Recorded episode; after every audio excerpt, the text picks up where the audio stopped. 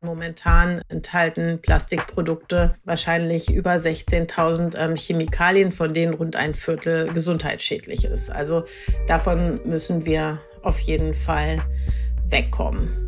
Ich glaube, am vielversprechendsten ist es in der Tat, bei der Plastikproduktion anzusetzen, die zu reduzieren, und zwar schrittweise. Hallo und herzlich willkommen zum Podcast der Schönkunsthalle Frankfurt. Mein Name ist Anja Krieger und ich führe euch in dieser dreiteiligen Serie durch die Welt des Plastiks. Eines Materials, das ungeahnte Möglichkeiten eröffnete und dann zum riesigen Umweltproblem wurde.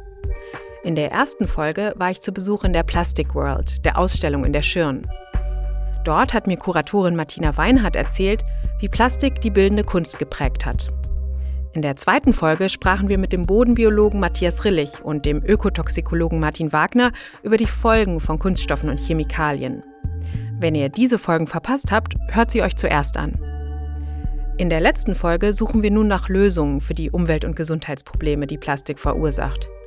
Wir sprechen mit dem Politikwissenschaftler Per Olof Busch über das globale Abkommen, das die Vereinten Nationen gerade verhandeln, um das Plastikproblem zu stoppen. Und wir hören vom Müll, der bis in die Tiefsee weit draußen im Meer herabsinkt. Darüber habe ich mit Melanie Bergmann vom Alfred Wegener Institut für Polar- und Meeresforschung in Bremerhaven gesprochen. Wir beide kennen uns schon lange und mittlerweile ist Melanie eine der wichtigsten Plastikforscherinnen in Deutschland. Melanie, du warst in Deutschland eine der ersten, die auf das Plastik im Meer aufmerksam gemacht haben. Aber eigentlich war das damals gar nicht dein Forschungsthema. Was hat dich dazu gebracht, dich dann so intensiv mit Plastikmüll zu beschäftigen?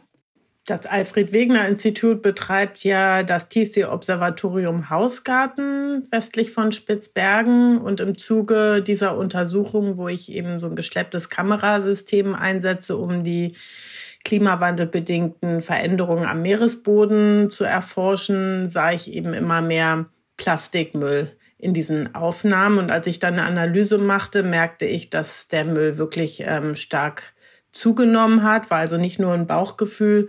Und im Zuge dessen habe ich dann halt immer weiter mich in meiner Forschung auf dieses Thema fokussiert denn der Müll hatte tatsächlich siebenfach zugenommen am Hausgarten und das ist eben sehr weit im Norden fernab der Zivilisation und somit schon ein Alarmsignal.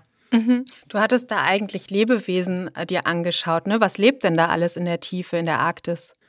Da sind viele Seegurken, äh, Schwämme, Schlangensterne. Dann haben wir da auch Almodern, das ist eine Art von Fischen und ja, Seeanemonen, solche Tiere halt. Mhm. Und als du das das erste Mal gesehen hast, hast du da erstmal dir nicht so viel dabei gedacht oder gleich gedacht, oh, das könnte ein Problem für diese Ökosysteme sein?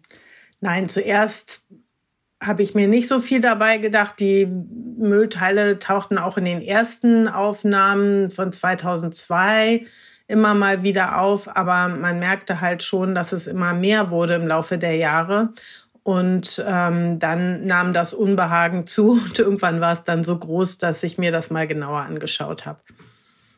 Jetzt arbeitest du da schon ein ganzes Jahrzehnt dran und hast in den letzten Jahren unglaublich viele Studien zu den Folgen unseres Plastikkonsums selber durchgeführt, begleitet und gelesen. Was waren denn für dich da die überraschendsten, vielleicht auch erschreckendsten Erkenntnisse? Und gab es auch Momente, wo du mal aufgeatmet hast, weil die Ergebnisse dann doch besser waren, als du gedacht hast? Besonders erschreckt hat mich die Menge von Mikroplastik, die man eben im Meereis findet, aber eben auch im Schnee, was eben darauf hindeutet, dass viel Mikroplastik auch in der Luft vorhanden ist, weil das wiederum dann auch bedeutet, dass wir es einatmen und das war eben für mich auch erschreckend zu sehen, dass Mikroplastik in menschlichen Lungen gefunden wurde und wie weit es schon in den menschlichen Körper vorgedrungen ist. Das ist sogar in der Plazenta, das war auch nochmal so ein ähm, Aufreger für mich gefunden ist, weil es eben zeigt, dass unsere Nachkommen, bevor sie überhaupt zur Welt kommen, schon diesem Problem ausgesetzt sind. Und aufgeatmet, muss ich sagen, habe ich eigentlich wenig. Eigentlich hat sich immer mehr verdichtet im Laufe der Zeit, dass äh, das Problem eigentlich größer ist, als wir vielleicht zunächst angenommen haben. Jetzt gibt es ja viele Forscherinnen, die sagen, sie sorgen für das Wissen, aber sie positionieren sich nicht. Sie bleiben neutral, sie halten sich raus, was aus dem Wissen wird. Und das muss dann eben die Gesellschaft und die Politik entscheiden. Du hast dich dagegen ganz bewusst entschieden, als Wissenschaftlerin und auch als Bürgerin öffentlich aktiv zu werden. Was hat dich dazu bewegt, aus dieser neutralen Haltung herauszutreten? Mich hat bewegt, dass die Politik viel zu langsam handelt. Das sieht man besonders auch am Bereich Klima, ähm, wo viel zu langsam gehandelt wird, aber auch im Sinne von Plastik, wo die Produktion quasi exponentiell gestiegen ist in der letzten Zeit, in den letzten Jahrzehnten und nicht genug getan wurde, um das Problem einzudämmen. Und da denke ich, ist es eben auch Aufgabe der Wissenschaft, auf die Risiken hinzuweisen und auch in nicht wissenschaftlicher Sprache eben den Erkenntnissen, die man gewonnen hat, Gehör zu verschaffen. Mhm. Magst du da ein paar Beispiele nennen, wie du dich jetzt engagierst? Ich engagiere mich bei Scientists for Future zum Beispiel, also besonders am AVI, bei Avis for Future. Dann habe ich natürlich viel gemacht im Bereich Wissenskommunikation. Ich spreche viel mit Medien, halte Abendvorträge, spreche in Schulen, ähm, probiere also wirklich das Wissen breit in die Gesellschaft zu tragen. Und ja, ich probiere mit KünstlerInnen zusammenzuarbeiten, indem ich zum Beispiel immer wieder auch mit Swantje Günzel ähm, zusammenarbeite, indem ich ihr Exponate zur Verfügung stelle aus meiner Forschung, ja, im Sinne von Bildern, aber auch Plastikmüll, der an arktischen Stränden für uns gesammelt wurde von Bürgerforschenden. Und arbeite aktuell eben auch daran, dass wir einen Comic herstellen, wo es um ähm, ja, die sogenannte Säuberung des äh, Plastiks aus den Meeren geht. Ja, und dann habe ich natürlich auch so Formate ausprobiert, wo wir dann als Scientists for Future im Zug ähm, die Mitreisenden informiert haben. Da ging es dann allerdings eher um die Klimakrise. Wobei ich habe sowas ähnliches auch gemacht ähm, beim Klimastreik, wo wir dann in der Fußgängerzone die PassantInnen über Plastikmüll, Plastikproduktion aufgeklärt haben. Spielt die Kunst für dich bei diesen Themen eine bestimmte Rolle? Also hat die, siehst du da Potenzial drin? Ja, da sehe ich sehr großes Potenzial drin, denn das eine ist sozusagen die Macht der Daten, die aber scheinbar nicht alle Bürgerinnen erreicht. Und ich denke, dass über die Kunst Menschen nochmal auf einer anderen Ebene abgeholt werden, dass es sie emotional mehr berührt und dass da vielleicht äh, nochmal eine andere Verbindung dann auch zu den Fakten hergestellt werden kann. Deswegen halte ich das für ein sehr wichtiges Mittel, Forschungswissen in die Gesellschaft zu tragen. Vor zehn Jahren haben wir das erste Mal ein Interview gemacht und da warst du die erste Person, die mir einen ziemlich bestechend einfachen Gedanken ins Mikrofon gesprochen hat. Du hast gesagt, es wird einfach zu viel Plastik konsumiert und produziert. Das heißt, wenn wir das Problem lösen wollen, dann müssen wir auch die Produktion senken. Das klang für mich damals total logisch, aber es haben damals wenige andere Leute das gefordert. Damals ging es eher um Abfallmanagement, um Kreislaufwirtschaft, Recycling und so weiter. Mittlerweile habe ich das Gefühl, hat sich der Fokus verschoben. Es wird jetzt auch viel mehr über die Produktion gesprochen. Was hat sich da aus deiner Sicht verändert? Das Problem ist einfach immer größer geworden. Also es wurde immer klarer, wie wo überall Plastikmüll und Mikroplastik und Nanoplastik äh, schon zu finden ist. Und ich denke, dadurch wurde auch klarer, dass wir tiefergehende Maßnahmen brauchen.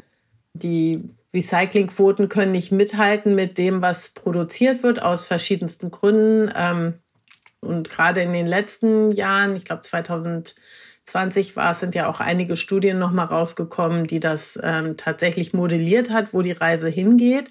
Wenn wir nichts unternehmen, wenn wir Business as usual weitermachen. Und ich glaube, das war nochmal so ein Weckruf ähm, für sehr viele Forschende, aber auch ähm, zum Teil für die Politik, ähm, zu sehen, dass wir wirklich umsteuern müssen und dass auch äh, Produktionsgrenzen dazugehören müssen.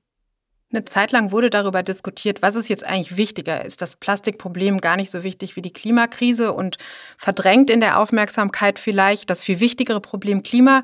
Mittlerweile ähm, ist das nicht mehr so, denn die beiden Probleme gehören ja zusammen, ne? Ja, genau. Das also der Ursprung ähm, von Plastik und anderen ähm, Klimaverschmutzern ähm, ist natürlich der gleiche. Und ja, viel von, von dem Gas, äh, was jetzt ähm, vielleicht künftig dann nicht mehr in die Verbrennung gesteckt werden kann, weil klar ist, dass wir nicht mehr so viel äh, fossile verbrennen dürfen, soll künftig eben in die Plastikproduktion gesteckt werden, weil man ähm, eben dann daraus Ethen und dadurch leicht Ethylen und dann wiederum Polyethylen, eines der häufigsten Verpackungs äh, Kunststoffe sehr leicht herstellen kann. Und da ist man eben dabei, den Markt zu diversifizieren und Druck aufzuüben, zum Beispiel auf die afrikanischen Staaten, dass sie ähm, ihre Umweltregularien äh, auch senken sollen, ähm, um ja den Markt, der anderswo schon gesättigt ist, ähm, eben zu befriedigen. Mhm. Also Plastik als Plan B für die petrochemische Industrie im Grunde. Genau das ist halt das, das ist das Erschreckende, dass während wir ähm, ein Plastik-Treaty ähm, verhandeln oder insgesamt die Gesellschaft denkt, wir sind auf einem Weg, ähm, das Plastikproblem in den Griff zu nehmen, dass Milliardeninvestitionen getätigt wurden und ähm, neue Fabriken gebaut werden, um eben ja diese, dieses Fracking-Gas dann ähm, für die Plastikproduktion zu nutzen. Du hast da auch Forschung zu gemacht, was noch so ein bisschen im hypothetischen Raum, glaube ich, ist, wie Plastik auch ins Klimathema reinspielen könnte. Ja, dazu gibt es leider noch viel zu wenig äh, Untersuchungen. Deswegen kann man zurzeit ähm, in erster Linie Hypothesen aufstellen, dass es eben zum Beispiel dunkle Plastikpartikel ähm, eben dazu führen, dass die Rückstrahlkraft von weißen Flächen wie Eis und Schnee äh, geringer wird, dadurch mehr ähm, Wärme absorbiert wird von diesen Flächen, was dann zu höheren Schmelzraten führt, wodurch noch mehr Wärme aufgenommen werden kann vom Ozean beispielsweise oder Landmassen. Aber da gibt es noch ähm, keine Forschungserkenntnisse, ähm, genauso wie zum Beispiel, was Partikel in der Atmosphäre ausmachen, ob das äh, auch die, ähm, wie an, ähnlich wie bei anderen ähm, ähm, organischen Partikeln zum Beispiel oder Sulfat, ob das eben auch Rückstrahlung verhindert oder den ähm, äh, Greenhouse-Gas-Effekt äh, eher noch ähm, verstärkt. Ähm, ja, da müssen wir halt ähm, schauen, was die Forschung hoffentlich bald äh, zutage fördert. Wenn du jetzt drei Wünsche frei hättest, was in den nächsten Jahren politisch passieren sollte, um das Plastikproblem zu lösen, was würdest du dir wünschen? Ich würde mir wünschen, dass die Plastikproduktion reduziert wird und wirklich nur das Allernötigste Plastik, was man ja nicht anders ähm, aus anderen Materialien herstellen kann, hergestellt wird. Dann würde ich mir wünschen, dass es Plastik, äh, das hergestellt wird oder auch Bioplastik, wenn das als Alternative genutzt wird, ähm, dass dafür nur unbedenkliche Chemikalien zum Einsatz kommen, damit eben dieses wenige wirklich notwendige Plastik ähm, dann auch ähm, recycelbar ist, also in einen Kreislauf gehen kann. Denn momentan ähm, enthalten Plastikprodukte wahrscheinlich über 16.000 ähm, Chemikalien, von denen rund ein Viertel gesundheitsschädlich ist. Also davon müssen wir auf jeden Fall wegkommen. Und als dritten Wunsch ähm, wünsche ich mir, dass wir Subventionen in die Produktion von fossilen Plastik ähm, abgebaut werden müssen. Die Wegwerfgesellschaft ist an ihre Grenzen gelangt. Doch die Menge an Plastik und Chemikalien wächst weiter. Manche sagen, wir werden in Zukunft immer Plastik brauchen und sogar mehr davon. Nur eine bessere Abfallwirtschaft und neue Recyclingtechnologien könnten helfen. Und dann gibt es die vielen Initiativen, die den ganzen Müll, der in der Umwelt landet, mühsam wieder einsammeln.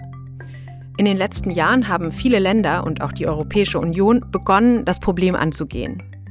Doch Plastik ist ein Material, das sich nicht um Ländergrenzen schert.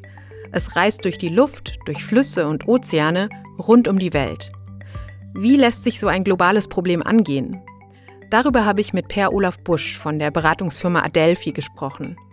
Busch ist Experte für Umweltpolitik mit Schwerpunkt Kreislaufwirtschaft und Plastikverschmutzung. Und wie Melanie Bergmann ist er als Beobachter bei den Verhandlungen um das globale Plastikabkommen der Vereinten Nationen dabei.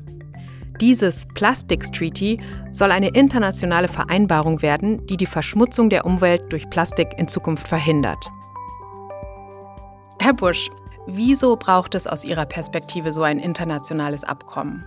Als allererstes ähm, ist Plastikverschmutzung natürlich ein grenzüberschreitendes Problem, das nicht nur innerhalb der Grenzen von Nationalstaaten auftritt, sondern das Plastik wird über Flüsse transportiert in andere Länder und verursacht da Probleme. Und letztendlich landet ja auch ein, ein Großteil des Plastiks in den Ozeanen. Das heißt, es braucht internationale Kooperationen, um dieses Problem äh, so gut es geht zu bewältigen. Das, das, das ist der eine Punkt. Der zweite Punkt ist das, das Ausmaß des Problems.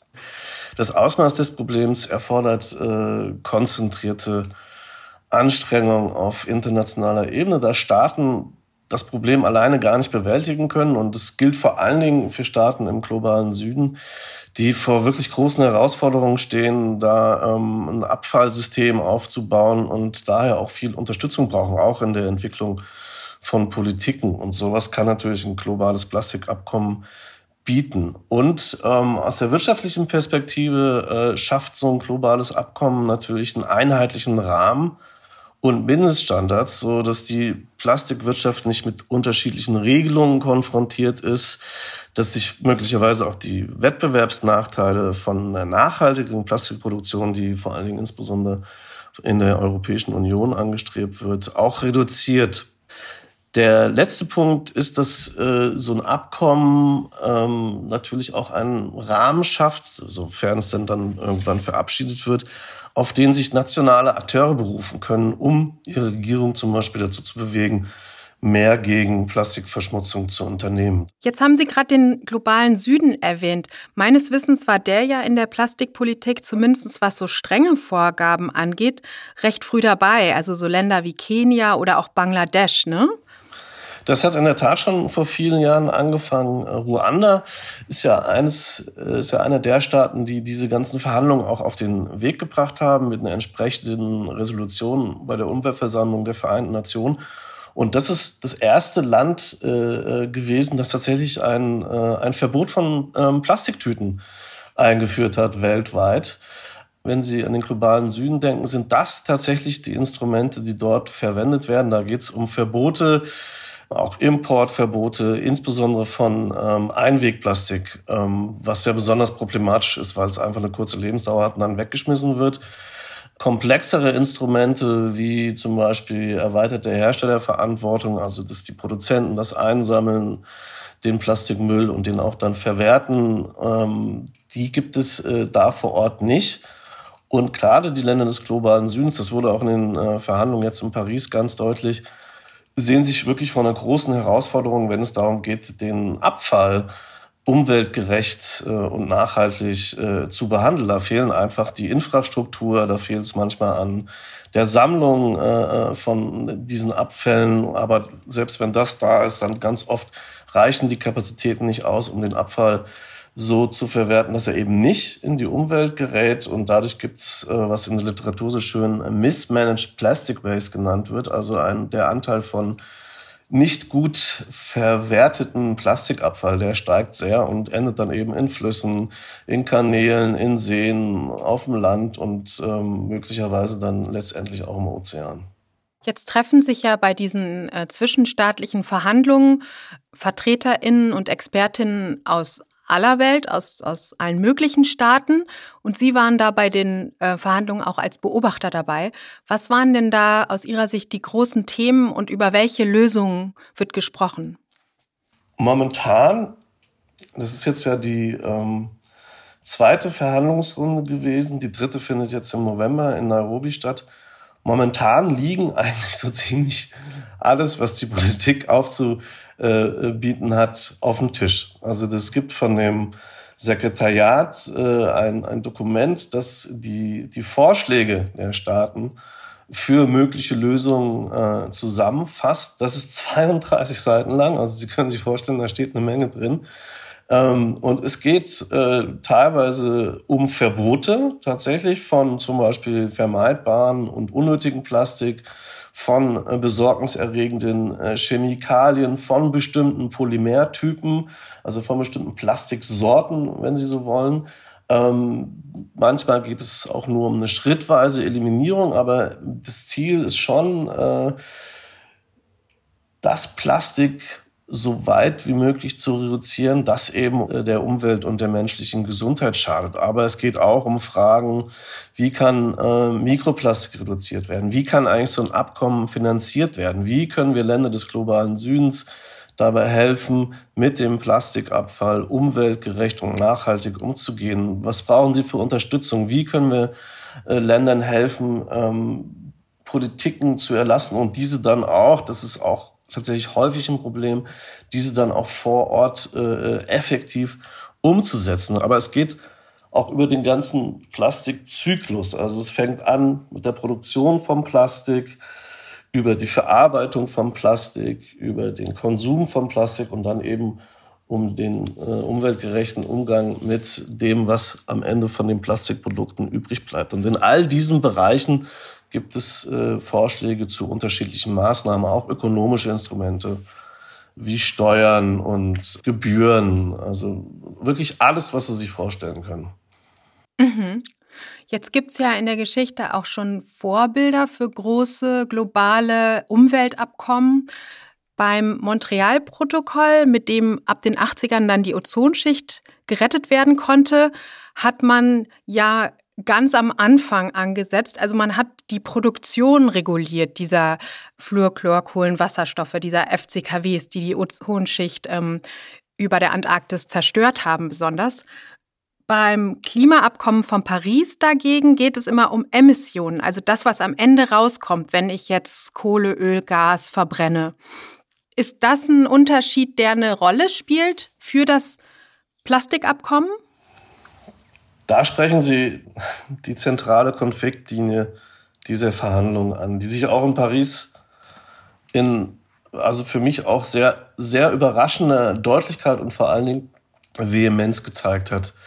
Es gibt natürlich eine Reihe von Staaten, ähm, die Öl produzieren, die Plastik produzieren. Plastik wird aus Öl produziert. Ähm, dazu gehören zum Beispiel China, Saudi-Arabien, Iran, um einfach Nummer drei zu nennen, aber auch die USA. Ähm, aber gerade China, Iran, Saudi-Arabien und auch ein bisschen äh, tatsächlich zum Teil auch Brasilien wehren sich vehement gegen eine Reduzierung äh, der Plastikproduktion. Und das ist das, was zum Beispiel die High Ambition Coalition, in der auch die EU ist, auch Deutschland ist da drin, ähm, ist eine, eine Vereinigung von Staaten, ähm, wie der Name schon sagt, die eben ein ambitioniertes Plastikabkommen haben wollen, die fordern eine Reduzierung äh, der Plastikproduktion, weil sie sagen, selbst wenn wir überall die Verwertung von Abfällen ähm, verbessern, ausbauen, also es wird nicht reichen, sondern die, die Menge muss äh, äh tatsächlich reduziert werden.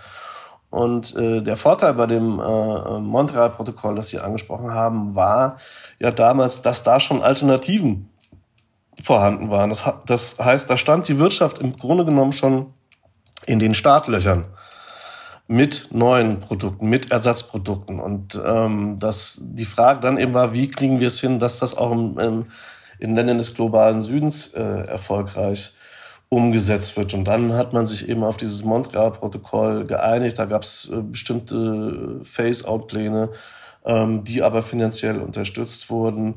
Und es gibt natürlich auch im Plastikbereich durchaus äh, Wirtschaftsakteure, die auch für ein ambitioniertes Plastikabkommen sind. Äh, da gibt es auch eine, eine Vereinigung äh, solcher Unternehmen. Da gehören ganz große Unternehmen, insbesondere aus der Konsumgüterindustrie, dazu, die, die ein ambitioniertes Plastikabkommen fordern. Aber sie haben dann eben auch natürlich äh, die Chemiekonzerne und die Öl- und Gasproduzierenden Unternehmen, die vehement versuchen, dagegen zu arbeiten, dass an die Plastikproduktion rangegangen wird, einfach aus dem Grund, sie stehen schon unter, äh, unter Druck wegen der Klimapolitik, wegen der internationalen Klimapolitik, wegen nationaler Klimapolitik. Das heißt, sie haben Schwierigkeiten, fossile ähm, Rohstoffe zu verkaufen. Und Plastik war so ein bisschen der Ausweichmarkt. Ähm, und ähm, dem geht's jetzt auch an den Kragen. Und ich glaube, auch daher rührt auch die Vehemenz, mit der insbesondere die Staaten, in der solche Unternehmen arbeiten, gegen eine Reduzierung der Plastikproduktion opponieren. Auch in Paris. Und das wird sich die ganze Zeit weiter, denke ich mal, durch die Verhandlungen ziehen, dieser Konflikt. Beschlossen haben das die Vereinten Nationen im März 2022, dass man sich auf den Weg machen möchte für ein solches globales Plastikabkommen. Die erste Verhandlungsrunde fand dann in Ecuador statt im Winter 2022 und jetzt die zweite in Paris im Sommer 2023. Geben Sie uns doch mal einen Ausblick. Wie geht es jetzt mit den Verhandlungen weiter und was steht dann am Schluss? Es sind noch drei Verhandlungsrunden angesetzt, bis das Abkommen stehen soll. Es soll also im Herbst 2024 stehen, um dann Anfang 2025 durch eine Konferenz verabschiedet zu werden. Ähm, ich halte das für einen extrem ehrgeizigen Zeitplan und äh, das war auch die Stimmung in Paris.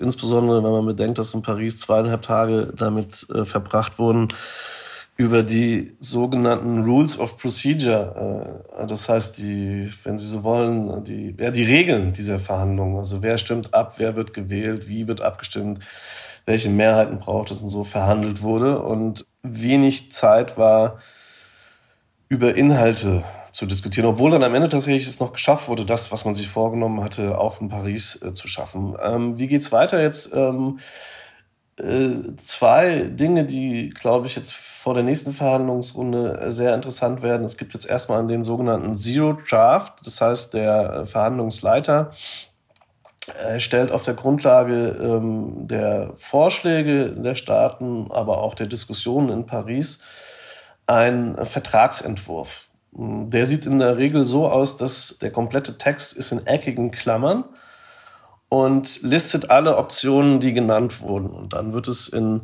Nairobi darum gehen, aus diesem Text einen Vertragstext zu machen und äh, sozusagen die eckigen Klammern zu entfernen. Das ist der nächste Schritt. Also die inhaltlichen Verhandlungen, wenn Sie so wollen, äh, die beginnen jetzt in Nairobi. Davor war es eher ein Austausch von Positionen, wer was will, in welche Richtung das gehen soll. Und jetzt wird tatsächlich dann hart äh, verhandelt, was in diesen Vertragstext kommt und was nicht. Es wurde bis jetzt noch nichts rausgeschmissen. Das heißt, bei den Verhandlungen bisher wurde eigentlich sehr viel über den Prozess diskutiert, über die Rahmenbedingungen, noch nicht so sehr über die konkreten Lösungen. Ähm, jetzt sind wir aber schon fast auf der Halbzeit dieses ambitionierten Plans, den sich die Vereinten Nationen vorgenommen haben, eben bis Ende 2024 das inhaltlich auszuverhandeln und dann 2025 auch ähm, zu verabschieden. Ähm, wie sieht das aus mit bereits bestehenden Ansätzen, also ich denke an sowas wie Zero Waste, wie Einschränkung bestimmter Produkte, wie Alternativen, also diese ganz konkreten ähm, Lösungsvorschläge auch, welche halten Sie da für erfolgsversprechend und wie könnte das Abkommen solche bereits bestehenden Ansätze dann fördern? Ich glaube, am vielversprechendsten ist es in der Tat, bei der Plastikproduktion anzusetzen die zu reduzieren. Und zwar schrittweise.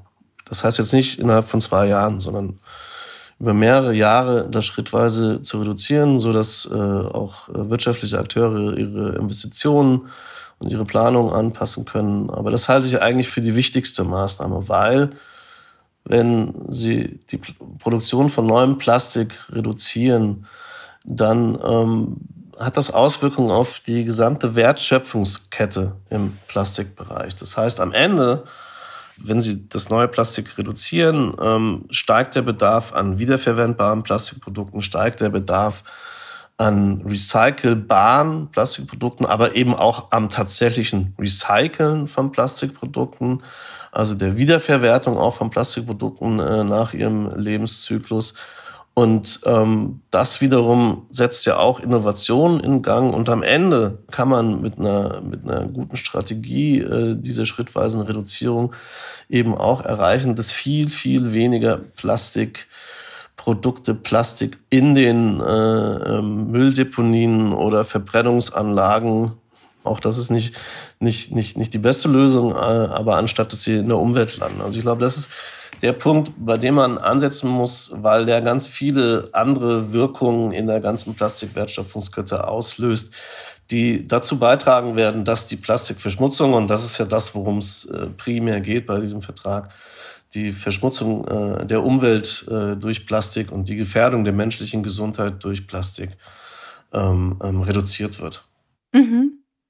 Jetzt lassen Sie uns zum Schluss noch mal in die Zukunft schauen und zwar in die Zukunft, wenn alles richtig gut gelaufen ist.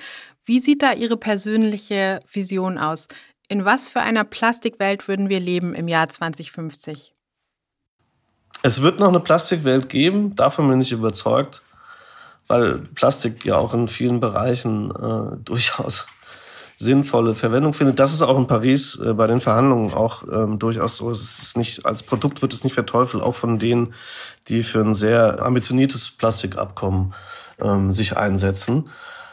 Aber ähm, es wird weniger Plastik geben, vor allem weniger unnötiges und vermeidbares Plastik. Äh, also das glaube ich, das ist das Erste. Es wird kein unnötiges und vermeidbares Plastik geben. Es wird, das hoffe ich, weniger Chemikalien im Plastik geben, insbesondere weniger gesundheitsschädliche Chemikalien, denn das ist eigentlich eine der Hauptursachen für die gesundheitlichen Schäden von Plastik, ist tatsächlich das, was da noch alles mit drin ist äh, an Additiven. Ähm, es wird dann hoffentlich auch niedrigere Mengen von neu produzierten Plastik geben. Das heißt, es wird nicht mehr allzu viel Öl und Gas für die Plastikproduktion aus der Erde rausgeholt. Dadurch werden auch CO2-Emissionen verhindert. Das trägt auch zum Schutz vom Klimawandel bei. Und gleichzeitig wird die Menge an wiederverwendbaren Plastikprodukten mit einer hohen Lebensdauer äh, steigen und genauso die Menge an Plastikprodukten mit einem hohen Anteil an recyceltem Plastik, wenn nicht sogar 100 Prozent von Plastik. Und äh, Plastik wird in der Zusammensetzung hoffentlich weniger komplex sein und damit eben auch besser zu recyceln. Äh, das würde am Ende hoffentlich dazu führen, dass so gut wie kein Plastikmüll mehr in die Umwelt freigesetzt wird. Und bis 2050 wir auf jeden Fall nicht mehr von steigenden Mengen im Plastikabfall und auch von steigenden Mengen in der Plastikproduktion sprechen, sondern dass die Kurven da ganz klar nach unten gehen.